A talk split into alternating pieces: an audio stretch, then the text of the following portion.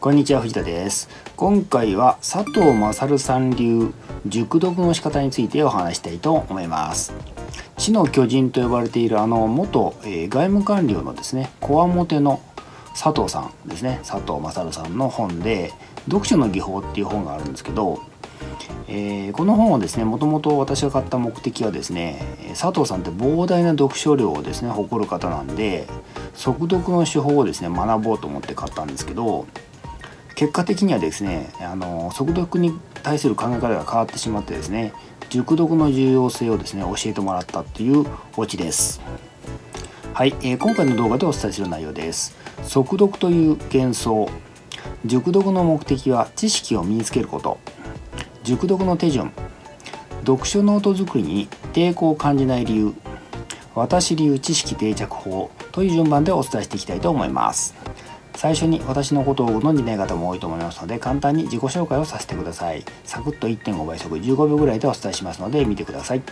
藤田博と申します。ウェブ集客コンサルタントをやっています。大学卒業15年ほどシステムエンジニアとしてサラリーマンをやっていました。脱サラ独立してからフリーのコンサルタントとして14年ほどやってきております。現在は顧問契約とオンライン講座をサービスとして提供しています。よろしくお願いします。はい、速読という幻想ということで、えー、この本でですね佐藤さんが伝えているのはですね速読っていうのはですね熟読するための本をですね選別するためのものだっていう考え方なんですよね。要するに無駄な時間を使わないために速読でですね読むべき本を、えー、選別するというために使うと。でそもそも知識がない分野の本はですね速読なんかできませんっていうふうに述べられてます。まあ知の巨人である膨大な読書量をですね誇る佐藤さんの言葉だけにですね私はグッときましてですねこの私のようにですね速読をですね魔法の杖のように思っていた人間はですねもう完全に、えー、幻想から解放してさせてもらったっていう感じですね。速読ができるのはある程度知識がある本だけ。まあある意味当たり前ですよね。知識がない本をですね速読できるっていうのはですねえ夢のような話ですけどもそんな魔法の杖は存在しないっていうことですね。私もですね速読については何十年も前からですね、まあ、憧れあったんでいろんな方法を試したんですけどもちろんあのフォトリーディングもやりましたけど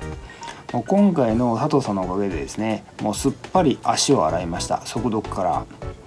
それと、えー、今の自分の読書スピードもですねそこそこ自分で満足してるんだということに気づいたんで良かったと思ってます。今後ですね速読の訓練やってる暇があったらですね本を読もうとその本を読むための時間に当てようと思いました。はい熟読の目的は知識を身につけることっていうことで、まあ、これから本題なんですけど熟読というのはですねその目的はですね知識を身につけることです。つまりこれから学びたい分野の知識を身につける。まあ、全く新しい分野の知識もそうでしょうけど中途半端に身についている知識もですね含まれると思います。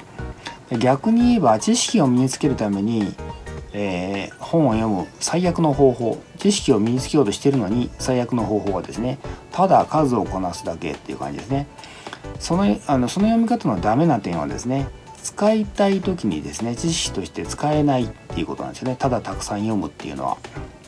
で、えー、知識として使えるようにするため、えーえ、記憶に定着させるための方法工夫するための熟読の方法として、え佐藤さんが推奨されている方法をこれからご紹介したいと思います。はい、熟読の手順ということで1番目ですね。基本書として3冊か5冊選ぶ。1冊ではなくてできれば奇数冊がいいそうです。ですからまあ最初は3冊で十分だと思うんですけどで3冊選んだらですね読む順番を決めます。で1冊目にですね一番時間と労力を投入することになります。そして23冊目はですね1冊で得た知識を使って早く読むっていう感じですね。そのためですね1冊目の本選びが重要になるんですけど選び方としてはですね、えー、網羅性がですね一番高い本を選ぶ選ぶのがいいそうです。はい2番同じ本を3回読む。1回目はですね線を引きながら普通に通読します。2回目はですね、えー、ノートに重要箇所を書き写しながら読みます。そして3回目はですね再度通読するという感じですね。これを3冊全てで行います、まあ、読書っていうよりはですねもうほとんど勉強ですね。3番線を引く方法1回目。1回目読む時にですね線を引く方法なんですけど重要とかですね分かりにくいと感じたらですね迷わず線を引く。ただし線を引くのはですね欄外に引きます。要するに、えー、文章に行を文章の行に線を引くんじゃなくて欄外に引くんですね。あの本文の部分周りの余白ですね。そこに線を引くと。で加えて分かりにくい箇所にはクエスチョンマークを入れておきます。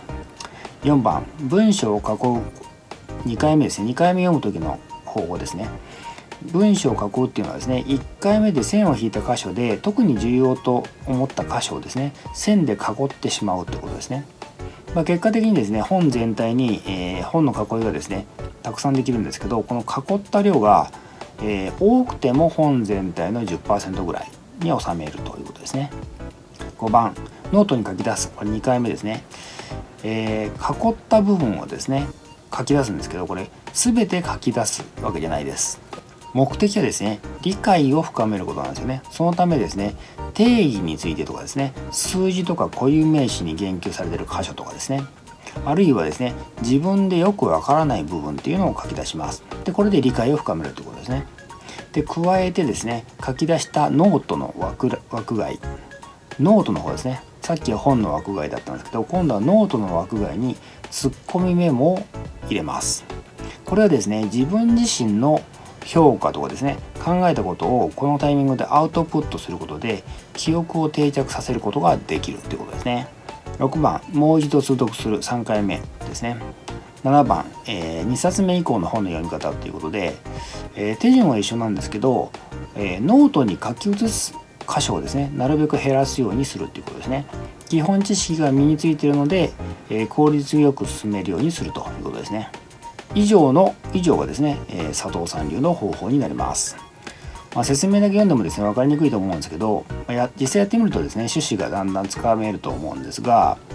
まあ、重要なのはですね目的がですねあくまでも知識を知識として使えるようにするっていうことなんでこれを忘れずにですねあくまでも佐藤さんの、手法っていうのをベースにしてですね自分でアレンジするっていうかですね自分で使いやすい自分のものにするっていうのが、いいと思います。まあ、あくまで、えー、方法はヒントとして捉えて主体的に自分で知識として使えるようにどうすればいいかっていうのを考えて進めるという感じがいいんではないでしょうか。はいノート作りに抵抗を感じない理由っていうことでところで読書ノートっていうとですねなんか拒否反応を起こす人が多いと思うんですけど私もそうなんですけどあの佐藤さん曰くですね必要な時に使えない知識っていうのは意味がないって言われてるんですよねまあ当たり前なんですけどで必要な時にですね使えるようにするためにはやっぱり自分の記憶として定着させる必要があるんでそのために必要なのが読書ノートを作成するっていう作業だって言われてます。ですからあのさっきもですね申し上げましたけど文章を写し書くのが目的じゃないんですよね。つまり、ノートに書き出してる際もですね目的が明確なわけですねですから無駄なことをやってる感覚っていうのは起きないっていうことですねそれと、えー、作業時間ですけどあの結構集中力がいる作業なんで1日に読書ノートの作成に費やす時間はですね、まあ、30分から60分ぐらいがいいそうです。まあ毎日これ30分もやったらすごい勉強量になると思うんで30分もやれば十分じゃないかと私は思います。はい、えー、佐藤さんのですね本の話は以上になります。はい私流知識定着法っていうことで私にもですね独自の知識定着法があります。独自っていうとですね大げさなんですけど実は多くの人がやってる方法っていう話もあるんですけど私はですねあの結構新刊のビジネス書ってよく読むんですけどその中で価値のある情報ですねを得たと感じたらですね使っている方法があります。やることはですね SNS などにですね自分の言葉としてアウトプットしてるってことなんですね。具体的には Facebook、Twitter そしてメルマガなんかですけどこの時にですね自分の言葉でアウトプットしようとするとですねしっかり理解する必要があるんですよね。ですので自然と知識として身につくということですね、